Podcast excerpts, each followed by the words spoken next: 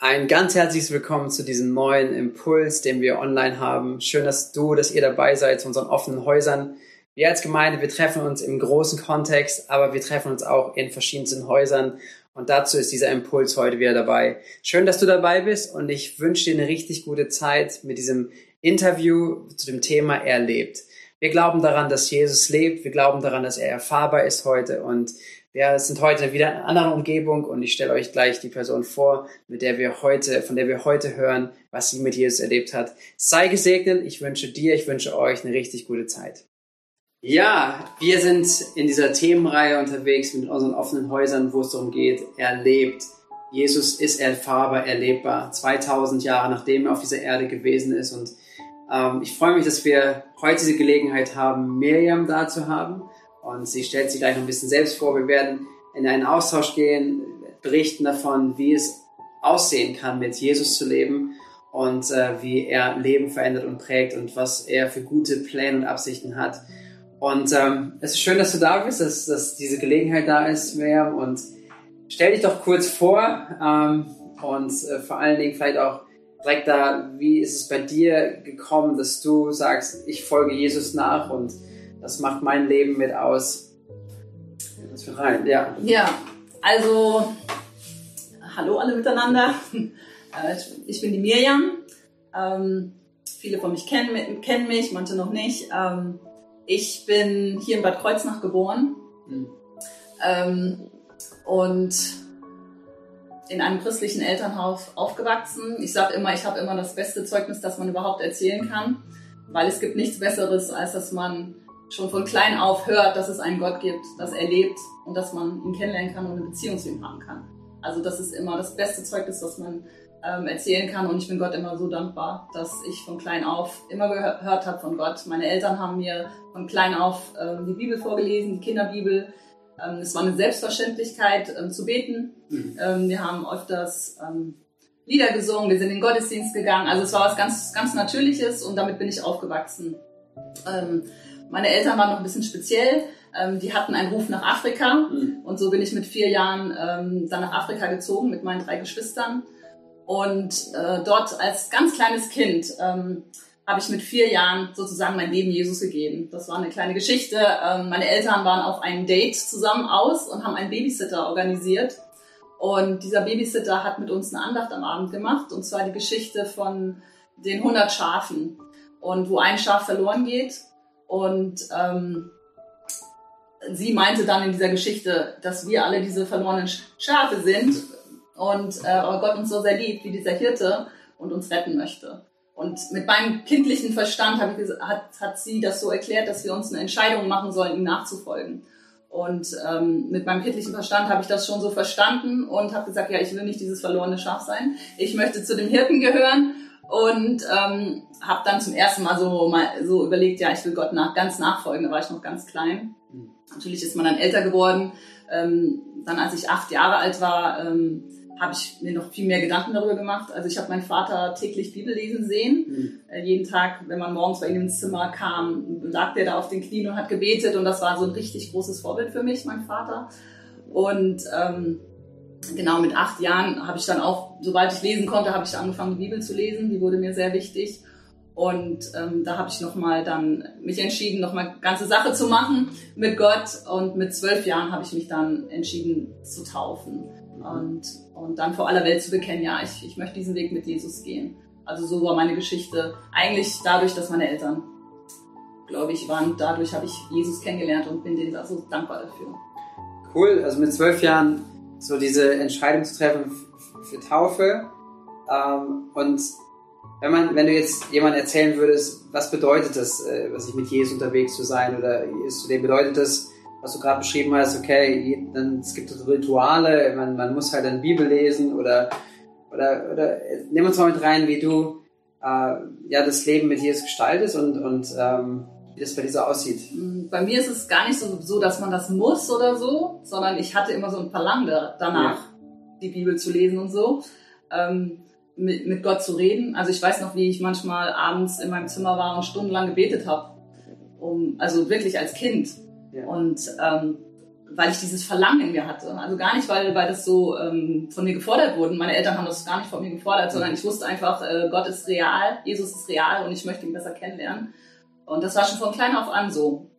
Ähm, genau. Ja. Und das heißt, wenn du äh, betest, ist, ist es jetzt, ähm, ist ja ein Reden mit Gott. So kenne ich es, so kennst du es wahrscheinlich, einfach ein Reden mit Gott ähm, ähm, und auch hören auf Gott. Ist das so, was du auch erlebt hast schon als, als Teenie und du sagst, wenn du Zeit hast mit im Gebet? Also, ja, ich muss sagen, als Kind war es eher so, dass ich viel ähm, geredet habe und nicht so viel zugehört habe, was Gott so auf dem Herzen war. Ich habe ihm immer alles erzählt und habe für Wunder gebetet, habe für Leute gebetet, aber nicht so sehr ähm, äh, gehört. Aber das hat sich so dann später, ähm, das mache ich immer mehr. Mhm. Auch später, als ich dann raus bin in, in andere Länder, da habe ich dann äh, gelernt, dass, dass ich nicht nur ähm, mit Gott reden will und ihm alles erzählen will, sondern dass ich auch auf sein Herz hören will. Und da habe ich wirklich gelernt, auf Gottes Stimme zu hören. Mhm. Also eine Sache, die ich immer mache jetzt oder sehr oft mache, ist, wenn ich mir Zeit nehme für Gott, ähm, ich mache es immer morgens, dass mhm. ich mir Zeit nehme, direkt nach dem Aufstehen, dass ich ähm, einfach still bin und echt so ein paar Minuten warte und, und guck, ob irgendwas kommt von, von oben. Ja, cool. Ähm, was du gerade angedeutet hast, diese Frage auch oder Gottes Stimme zu hören, ähm, ein großer Teil deines Lebens war selber dann auch ähm, nicht in Deutschland zu sein, sondern im Ausland. Du warst etliche Jahre in China hast dort ähm, dich um Waisenkinder gekümmert, vor allen Dingen ähm, und ähm, hast dort Jahre investiert. Ähm, da kannst du gleich ein bisschen erzählen, was vielleicht deine Arbeit genau war. Ähm, aber interessant finde ich es auch, vielleicht ob du mit reinnimmst, ähm, auch, auch als eine Ermutigung für einen selber. Wie war das sozusagen, dieser Schritt dahin und wie hat Gott dich geführt? Wie hast du erlebt, wie Gott dich geführt hat? Weil ich meine, das, das Spannende ist ja zu sagen oder auch Zeugnis davon zu hören, wo jemand sagt, hey, 2000 Jahre nachdem Jesus gelebt hat, sind Leute heute da, die fragen danach, Gott, was hast du in meinem Leben vor, was hast du vor und sagen, Gott führt uns. Ähm, ja. Mhm. Also ich glaube, äh, dass Jesus auferstanden ist und das heißt, dass er lebt. Mhm. Und das heißt, dass er jetzt lebt und mit uns reden möchte. Und ich glaube auch, dass er für jeden, der willig ist, ihm nachzufolgen, auch, auch, auch ihm helfen will, ähm, den optimalen Weg für sein Leben zu finden. Ähm, wenn man bereit dafür ist, wenn man ihn danach fragt. Und ich war immer, immer so in, in, der, in dieser Einstellung, Herr, was möchtest du, was ich mache? Mhm. Schon als ähm, Elfjährige, Zwölfjährige ähm, hatte ich so ein Herz, Gott, zeig mir, was ich machen soll mit meinem Leben. Ich will mein Leben nicht verschwenden. Mhm. Und ähm, in dem Alter habe ich viel gelesen über Missionare. Wahrscheinlich hatten wir viele Missionarsbücher im Haus wegen meinen Eltern. Ähm, das war dann in Afrika, in Kenia ähm, habe ich dann, als ich so zwölf Jahre alt war, habe ich ein Buch gelesen von Gladys Elwood. Und das ist eine Missionarin, eine junge Frau aus England, die nach China gereist ist und dort Waisenkindern geholfen hat. Mhm. Und ich glaube, das war das Buch, das mich am meisten so, so ähm, ins Herz gesprochen hat. Und ich wusste, als ich das Buch gelesen habe, wusste ich, das ist deine Geschichte. Ich möchte, dass du auch nach China gehst und Waisenkindern hilfst. Also es war mit so zwölf Jahren ungefähr. Mhm. Und da hat sich das so einfach in mein Herzen ein, eingesetzt, ja, das wirst du auch mal machen. Ich habe es nicht mit den Ohren gehört, ich habe es mit dem Herzen gehört. Gott hat die Ohren geschaffen, er hat das Herz geschaffen, er kann direkt ins Herz sprechen. Mhm. So erlebe ich das immer wieder, dass Gott direkt ins Herz spricht. Und dann habe ich das jahrelang mit mir rumgetragen und immer wieder allen erzählt. Wenn ich groß bin, gehe ich nach China. Ja. Genau, so war das. Und ähm, habe das Ziel verfolgt. Ich habe am Anfang überlegt, ob ich Ärztin werden soll oder so. Das ist ja was Praktisches, wenn man in die Mission geht ähm, am Ende habe ich gedacht, okay, wenn ich mit Waisenkindern arbeiten will, ist es so wahrscheinlich am sinnvollsten, Sozialpädagogik zu studieren. Und das habe ich dann auch gemacht. Und nach dem Studium hast du noch teilweise hier gearbeitet, aber bis rechts genau. dann äh, nach Asien. Also nach dem Studium habe ich nur mein Anerkennungsjahr hier gemacht und dann bin ich direkt nach Taiwan geflogen mhm. und dort eine Ausbildung als Missionarin gemacht. Mhm. Auf jeden Fall sehr spannend, äh, dem, dem nachzugehen. Du hast ähm, dich entschieden, Dinge zurückzulassen, ganz bewusst sich vertrauensvoll einfach Gott anzuvertrauen, auch dass er führt. Und äh, du hast auch erlebt, wie er dich gebraucht hat. Ich meine, ähm, erzähl ruhig ein bisschen von deiner Arbeit. Wie sah sie aus und mhm. womit hast du dich vor allen Dingen beschäftigt in der Zeit? Genau, also man hat so einen großen Traum, man will den Waisenkindern in China helfen und dann, als ich dann endlich äh, 29 Jahre alt war, habe ich also mich also bin ich nach China gezogen mhm. für Langzeit. Und dann kommt man da an und kein Mensch wartet auf einen. Also es ist nicht so, wie fange ich das jetzt an? Also ich habe mit einer anderen Freundin, die ich in Taiwan in der Missionsschule kennengelernt habe, mit der habe ich mich angefreundet, die hatte auch ein Herz für Waisenkinder und wir sind zusammen zu so einem Platz hingezogen in, in einer Stadt in China. So, jetzt waren wir da und dann so, wie fängt man jetzt an? Und ähm, da war ein anderes ähm, Ehepaar, aus Kanada, die waren auch in der Zeit dort und die hatten gerade in der Zeit, wo wir da waren, ein Kind aus dem lokalen Waisenhaus aus der Stadt ähm, adoptiert oder waren dabei, das Kind ado zu adoptieren und die haben gesagt, wir können euch doch mal den Heimleiter vorstellen mhm. und ihr könnt doch einfach sagen, einmal die Woche kommen wir, spielen mit den Kindern und bringen den Englisch bei. Mhm. Und so ist das, wie wir unseren Fuß ins Heim bekommen haben. Wir sind dann einmal die Woche ins Heim gegangen, haben Englisch unterrichtet, das kommt immer sehr gut in China an, jeder will Englisch lernen und ähm, so haben wir dann Kinder dort kennengelernt. Und ich dachte, das wird auch so mein Dienst sein, dass ich einfach vielleicht jetzt dieses Heim besuche, dann in einer anderen Stadt ein anderes Heim, immer so die Kinder besuche. Was ich nicht erwartet habe, ist, dass ähm, eines Tages waren wir wieder dort und in einem Zimmer war ein Babybett aufgebaut. Und wir waren in einem anderen Raum. Und ich hab, wir haben unseren Englischunterricht gemacht, aber irgendwie war ich ne, ähm, neugierig und habe gedacht, gehe ich mal gucken, was da ist habe mir in, in dieses Babybett reingeguckt und da lag ein neugeborenes Baby. Und es hatte total vertrocknete Haut, ähm, also ein ganz neugeborenes Baby, ähm, hatte Down-Syndrom, das konnte ich direkt sehen. Und ähm, so schwarzes Zeug kam aus seinem Mund raus. Und dann habe ich gesagt, habe ich die Betreuerin dort gefragt, was ist mit diesem Baby? Und dann haben die gesagt, ja, dieses Baby liegt im Sterben. Wir haben es hier schon ins lokale Krankenhaus gebracht. Wir können diesem Kind nicht helfen.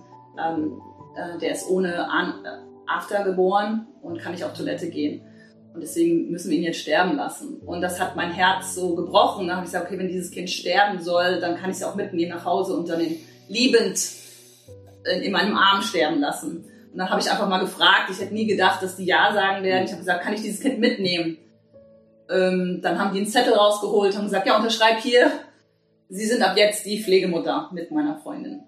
Genau, und wir waren dann, äh, haben das Kind dann mit nach Hause genommen und wir so, äh, was machen wir denn jetzt? Und mein Plan war, ja, wir lieben es, bis es dann stirbt, ne? Aber ähm, die anderen kanadischen äh, Familie, die auch dort noch waren in der Zeit, die haben gesagt, nein, wir bringen ein großes Krankenhaus in eine andere Stadt, wir versuchen ihn zu retten. Und ich so, ach ja, das ist eine gute Idee. Genau, und dann haben wir das Kind genommen, in eine größere Stadt gebracht und sein Leben wurde gerettet. Und jetzt hatten wir ein Kind da wir waren nicht gestorben ist, sondern ja, gelebt hat. Ja. Und wir wussten nicht, äh, okay, also da war schon eine Beziehung aufgebaut und wir haben gesagt, jetzt können wir das nicht mehr zurück ins Heim stecken. Dann habe ich gesagt, jetzt fliegen wir das einfach weiter. Und so fing der, der Dienst in China eigentlich an. Dieser Junge heißt Caleb, äh, den hatte ich zehn Jahre bei mir. Mhm. Der, am Ende wurde er adoptiert äh, in der Familie aus Amerika. Dort ist er auch jetzt und glücklich. Also er hat überlebt und ihm geht's gut und ist ein ganz ja. toller Kerl. Genau, und das war mein erstes Kind sozusagen. Und danach bin ich dann immer wieder ins Heim. Ich bin samstags immer ins Heim. Und wenn da dann ein Kind war, das Hilfe brauchte, habe ich es dann gefragt, ob ich es mitnehmen darf. Und die haben immer ja gesagt. Besonders weil es oft sterbende Kinder waren. Und die habe ich dann mit nach Hause genommen. Und so hat sich mein Haus dann langsam mit Kindern aufgefüllt. Wow, wow. Genau, so war das. Genau, und das war dann ja wahrscheinlich immer wieder auch auf ein neues, sich auf ein neues Kind einzulassen. Ähm, deine Geschichte ist das immer wieder auch zur Adoption Kinder bringen konntest, was echt gut dann gewesen ist. Genau, am Anfang wusste ich gar nicht. Ich dachte, also ich war total committed, wie sagt man auf Deutsch? Ähm, ich war dafür, ich habe gesagt, ich werde diese Kinder mein Leben lang versorgen, ich werde in China sterben, ich werde immer für sie da sein. Ich habe gar nicht daran gedacht, dass Adoptivfamilien diese Kinder adoptieren würden, weil viele von ihnen waren schwer behindert, also geistig behindert, körperlich behindert. Ich hatte taube Kinder, ähm, also schwer kranke Kinder. Und ich habe nicht gedacht, dass jemand willig ist, solche Kinder zu adoptieren. Aber dann langsam fing es an, dass ich erfuhr, ja, es gibt amerikanische Familien, die solche Kinder adoptieren. Genau, und so fing das dann an, dass sie, ähm, dass ich dann auch mit Familien in Amerika Kontakt bekommen habe, dass ich auch ein bisschen Werbung machen konnte für die Kinder. Und so wurde dann ein Kind nach dem anderen dann doch adoptiert, was ein Wunder an sich ist. Ja. Und ein Stück weit ist deine Arbeit dort zum Ende gekommen. Letztendlich, du bist jetzt in Deutschland noch an, dass ein Kind noch dort ist, auch was im Moment dann betreut ist in einem Heim, aber dann auch zur Adoption kommen soll. Das ist so auch ein großes Gebetsanliegen. Genau, ich hatte immer, also die letzten drei Jahre hatte ich Probleme mit meinem Visa und es war sehr schwer, ähm, immer wieder ein Visa zu kriegen. Und ich wusste, dass dann irgendwann die Arbeit äh, in China doch aufhören wird, obwohl ich das nicht wollte. Ich hätte mein Leben lang dort verbringen können. Ich liebe China. Ich liebe die Menschen dort ich weiß, dass Gott sie sehr doll liebt und ähm, gerade die Chinesen ähm, sind viele Menschen, die ja. müssen von Jesus hören. Ja. Und ähm, ich war wirklich traurig, dass ich gehen musste. Und mein letzter Junge war halt noch nicht adoptiert. Und der wurde auch von mir dann weggenommen und ins Heim gebracht, weil ich nicht, auch nicht mehr bleiben konnte. Und ja, das ist so mein trauriges Ende dort. Aber ja. ähm, alle anderen Kinder sind gut versorgt ja. und äh, ich bin glücklich, dass die adoptiert sind und in guten Familien leben. Und wenn du es nochmal darauf beziehst, was du wenn gesagt hast, so Gott hat dieses, dieses schon dein Herz hineingelegt, äh, wenn du diese Zeit beschreibst, wo Gott dich dahin geführt hat, was ist, was war dein, dein Auftrag, was ist letztendlich was, was du dort umgesetzt hast, wo du sagen würdest, Gott hat mich dahin geschickt, um das zu leben. Wie würdest du das zusammenfassen? Ich glaube, Gott hat mich dahin geschickt, um ein Licht zu sein für ihn, ein Botschafter. Ähm, ich weiß, ich war ja immer, jeden Tag war ich mit den Kindern draußen. Mhm. Also ich kann nicht den ganzen Tag im Haus sein mit Kindern. Ich muss immer raus und wir sind überall in der Stadt gewesen. Also wir waren sehr berühmt in der Stadt. Mhm. Und das war wirklich so wie ein Leuchten. Also das, die Chinesen haben sich gewundert, wie eine Ausländerin aus dem Ausland kommt, in, in, in eine Stadt rein und sich dann mit solchen Kindern in ihren Augen, die nicht so viel Wert haben in ja. dieser Gesellschaft, dass äh, die sich um die, solche Kinder kümmert und auch dann so liebevoll. Und wir waren ja dann auch ein Team. Ich hatte dann chinesische Helfer, ähm, die sich dann auch alle für Jesus entschieden haben, weil sie einfach dieses Zeugnis gesehen haben, dass jedes Mensch, jeder Mensch lebenswert ist, egal ob er behindert ist, ob er groß, klein, dick, dünn, ähm, wie gesund, wie, wie schlau. Also Gott liebt alle. Und das war ein großes Zeugnis. Also ich musste eigentlich gar nicht viel tun, um dieses Licht zu sein und dann um, um Menschen dazu zu bewegen, Fragen zu stellen. Also die haben mich immer gefragt, warum machst du das? Warum bist du gekommen? Und dann konnte man erzählen, ja, das, warum man das macht. Dass ja. Jesus, ja, dass ich eine gute Familie hatte, dass ich gesegnet bin und ähm, dass Gott auch Menschen adoptieren möchte in seine Familie. Wow, ja. Genau.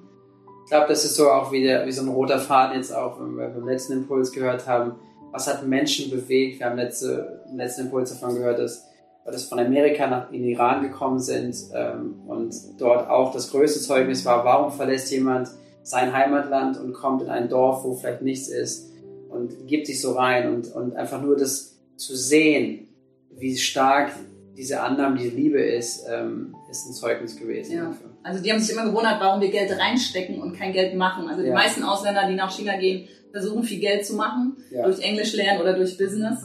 Und wir kommen her und bezahlen auch noch alle und geben alles aus. Und ähm, das war ein gutes, großes Zeugnis ja. für Jesus. Und äh, du letztendlich ist, was in der Bibel heißt, ist einmal von Paulus, wo er sagt, die Liebe Christi drängt uns.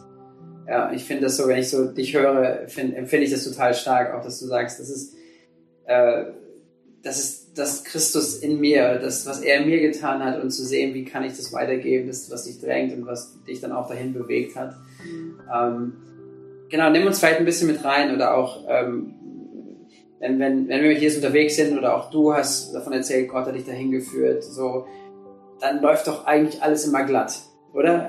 Immer. Davon kann man doch ausgehen, wenn, wenn Gott einen irgendwo reinruft und hinführt und so weiter. Ähm, vielleicht ist bei dem einen oder anderen auch der Gedanke so, wenn, ja, wenn ich mit Gott unterwegs bin, dann geht's mir, muss es mir noch gut gehen, weil das ist ja schließlich Gott. Oder, oder ähm, da gibt's ja Spannungen, ja. Ähm, wir haben auch einige etliche Verheißungen, dass Gott treu ist, dass er mit uns ist, dass er äh, auch uns äh, führt, dass er uns durchs Tal führt und, und, und so verschiedenes. Ähm, vielleicht kannst du uns ein bisschen mit reinnehmen, was ist eine Erfahrung, die du gemacht hast, sowohl ähm, wo du durch Schwierigkeiten gegangen bist, aber vielleicht wie du auch Gott darin erlebt hast, wie Gott dich geführt hat, äh, auch in solchen Momenten. Mhm.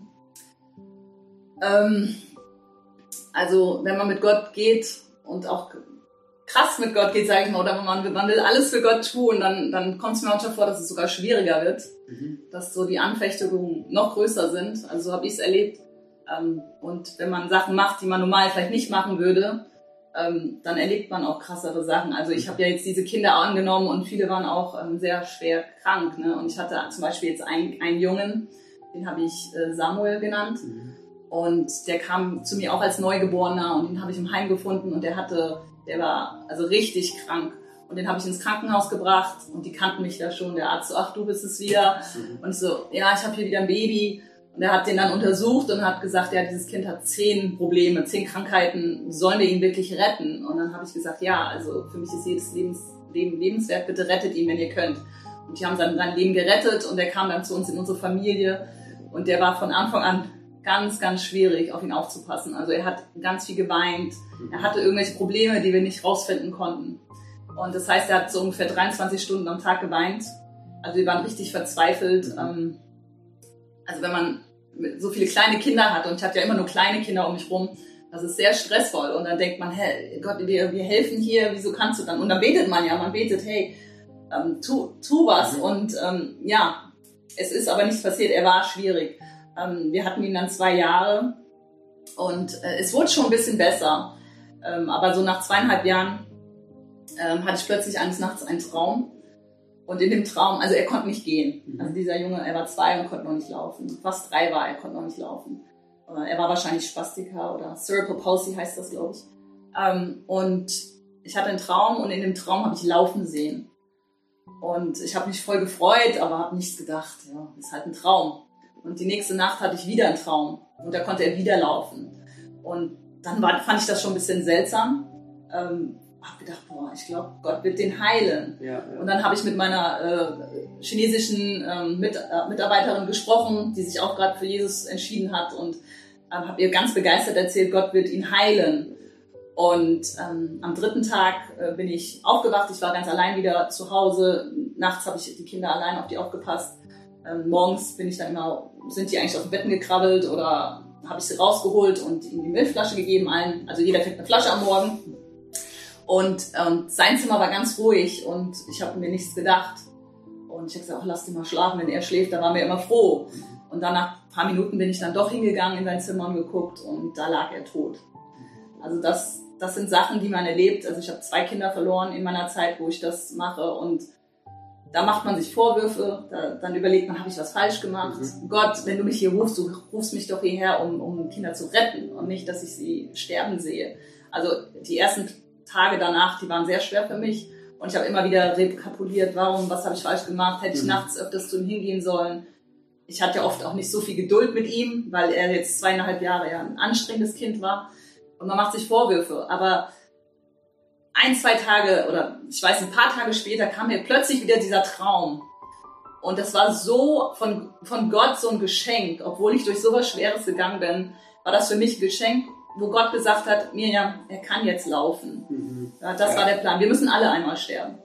Wir werden alle einmal sterben, früher oder später. Sein Zeitpunkt war halt früher und jetzt geht es ihm viel besser. Ne? Mhm. Und das war für mich so, egal was ich gemacht hätte oder nicht gemacht hätte, ich hatte ja so Schuldgefühle, das war schon vorprogrammiert, sage ich mal, von Gott. Gott hat mich darauf vorbereitet, äh, seine Zeit ist gekommen und das war so ein, von Gott so ein Trost. Und das habe ich oft erlebt in der Zeit mit den Kindern, ähm, zum Beispiel, wenn ich die dann zur Adoption freigeben musste, das war ganz schwer für mich, weil die waren ja meine Kinder. Manche waren bei mir ähm, zwei Jahre, das waren so kürzere Zeiten, und manche waren bei mir fünf Jahre. Der längste war bei mir zehn Jahre. Ja. Und die, dann kommen neue Familien und die freuen sich so und dann wollen ihn adoptieren und, und ich muss meine Kinder hergeben. Ich weiß, bei manchen Kindern habe ich gesagt, ich kann das nicht mehr, Jesus. Ich, das, das ist zu schwer, diese Arbeit, die du mir gegeben hast. Und da hat Gott auch mich oft. Also ich merke immer, wenn es schwierig wird, dass Gott mich dann tröstet. Er nimmt nicht immer gleich ähm, alle Probleme weg und aber es ist echt so wie er trägt uns durch dieses dunkle Tal. Mhm. Also das merke ich, dass er uns trägt, dass er uns Bibelverse gibt, dass er uns also bei mir ist es so, ich, als ich getauft wurde, habe ich einen Bibelvers bekommen ähm, von Jesaja. Ich werde dich trösten, wie eine, einen, einen, eine Mutter tröstet. Mhm. Das war so mein, das Glück Jerusalems wird dich glücklich machen. Und immer wenn ich traurig war oder nicht mehr konnte, dann habe ich mich an diesen Bibelvers erinnert und ich wusste, okay, Gott, das hast du schon damals gewusst, dass ich, ich brauche einen Bibelvers, der mich durch mein Leben trösten kann. Genau. Gestern habe ich gerade wieder Andacht gemacht und mit Gott geredet und da habe ich, ähm, da ging es mir wieder schlecht wegen, weil ich wieder gedacht habe, da ich habe noch einen Jungen in China und ich bin hier und musste weinen und weil ich mitgelitten habe, dass ich ihn dort lassen musste. Und da kam wieder dieser Bibelvers, ähm, die mit Tränen sehen, werden mit Freude ernten. Ja. Und das kam mir so plötzlich. Und so, so erlebe ich das ganz oft, dass, dass ich in Schwierigkeiten, wenn es schwierig wird, dass Gott mir Impulse gibt. Durch Träume, durch Prophetien, durch Bibelverse. Ja, das heißt, so deine Ermutigung ist eigentlich, äh, für Menschen, dass wenn es Schwierigkeiten gibt, die Entscheidung, laufe ich jetzt weg von Gott, weil Gott müsste es ja besser machen, hat er nicht, deswegen suche ich mir einen anderen Weg. Äh, deine Entscheidung oder deine Ermutigung ist eigentlich erst recht dann zu Gott, weil, weil wir unser Leben aus Gott nehmen und auch da auch Antworten finden, Trost finden und manches vielleicht auch offen bleibt, ja, aber dennoch da eigentlich der Friede zu finden ist, ja. Ja, also ich, ich würde gern manchmal wegrennen und dann denke ich, dann ist man irgendwie weg, aber ich merke, ich, ich mache immer das Gegenteil. Also ich suche dann noch mehr in der Bibel nach, nach Antworten von Gott. Ich suche dann noch mehr seine Nähe, noch mehr seinen Trost. Also ich mache das Gegenteil und man entscheidet sich dann, Gott zu vertrauen. Ja. Dass alle Dinge zu einem Besten dienen werden. Ne? Ja. Also entweder glaubt man das oder nicht und entweder ich vertraue Gott, dass er alles in Kontrolle hat und alles kontrolliert, auch unsere schwierigen Zeiten und dass er aus jeder Schwierigkeit auch was Gutes machen kann. Mhm. Das glaube ich. Also das habe ich halt erlebt. Das, ich habe so viele Schwierigkeiten erlebt. Ich hatte so viele Visa-Probleme. Und wie viele Wunder ich mit Visa-Problemen hatten. Da könnte ich noch eine Geschichte erzählen. Ja, gerne. Also ähm, ich hatte mal wieder, also ich habe jahrelang ein Visa durch die Universität bekommen. Und eines Tages riefen sie an, das war vor drei Jahren oder so, und haben gesagt, so, jetzt, sie kriegen kein Visa von uns nächstes Mal. Also keine Chance, wir haben ihnen so oft schon geholfen, kein Visa mehr. Und ich war total verzweifelt und wusste nicht, was ich machen sollte und habe gebetet und Gott hat mir immer so gesagt, warte, warte, warte, mach nichts. Und ich so, das gibt's nicht. Und dann war es wieder so ein paar Tage, also oder paar Wochen vor Ende meines Visums und ich so, was soll ich jetzt machen? Und Gott sagt, jetzt geh zur Universität. Und ich so, nein, ich will nicht, frag nochmal, ob du ein Visa kriegst. Und ich so, die haben mir gesagt, ich krieg keins mehr.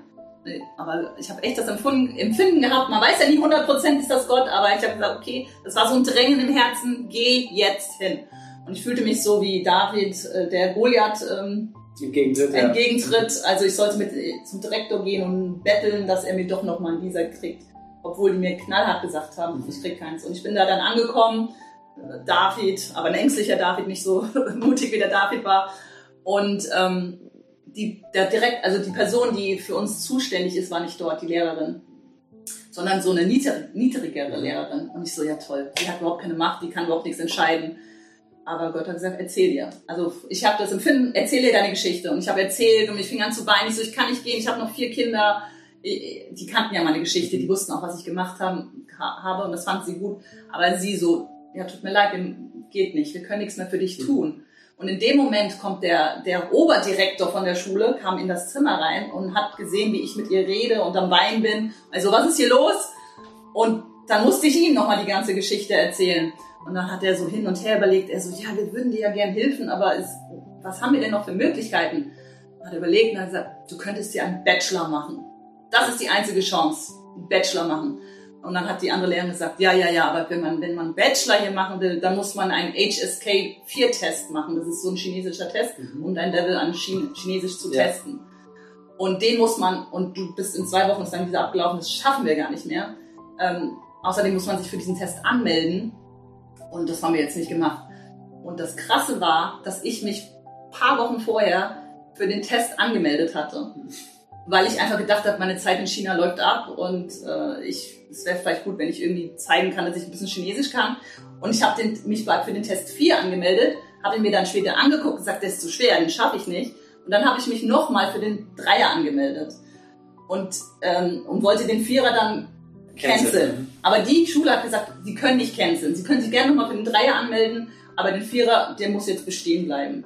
Und das war meine Rettung. Das habe ja. ich, also ich habe dann gesagt, ja, ich habe mich angemeldet für diesen Test, ich könnte es machen. Der Direktor hat dann gesagt ähm, zu der anderen Lehrerin, gehen Sie, holen Sie unsere HSK-Lehrerin, die die Schüler trainiert, monatelang für diesen Test.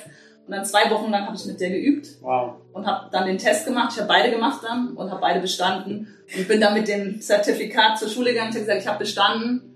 Und dann mussten sie mir noch mal ein Jahr äh, geben.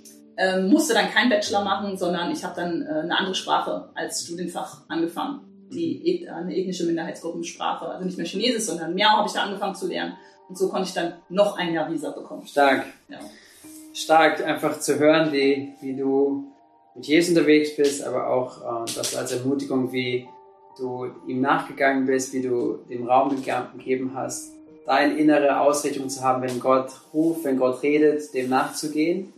Und ich finde, das ist so ein starkes starke Ermutigung und ähm, ich danke dir ganz herzlich, einfach, dass du einfach uns mit reingenommen hast in diese Reihe offener Häuser. Er lebt, irgendwie Jesus lebt und er lebt heute. Äh, wir dürfen mit ihm leben.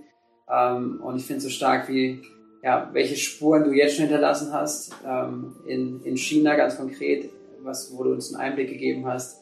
Aber ich glaube auch darüber hinaus, was Gott auch noch mit dir vorhat.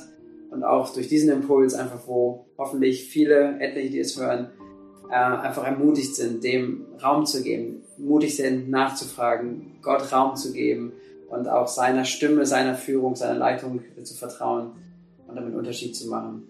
Vielen Dank, Mirjam. Ja, vielen Dank, war sehr und, schön. Und ähm, ja, hey, ich wünsche euch wirklich einen ganz, ganz gesegneten äh, Tag noch weiterhin. Ich würde gerne zum Abschluss beten und ähm, ja, wirklich für jeden Einzelnen auch die Ermutigung aussprechen, diesem Jesus äh, zu vertrauen, immer wieder, vielleicht zum allerersten Mal, ähm, aber auch wenn du schon länger mit Jesus unterwegs bist, ähm, einfach zu sagen, Jesus, ich gebe dir mein Herz, ich gebe dir mein Leben.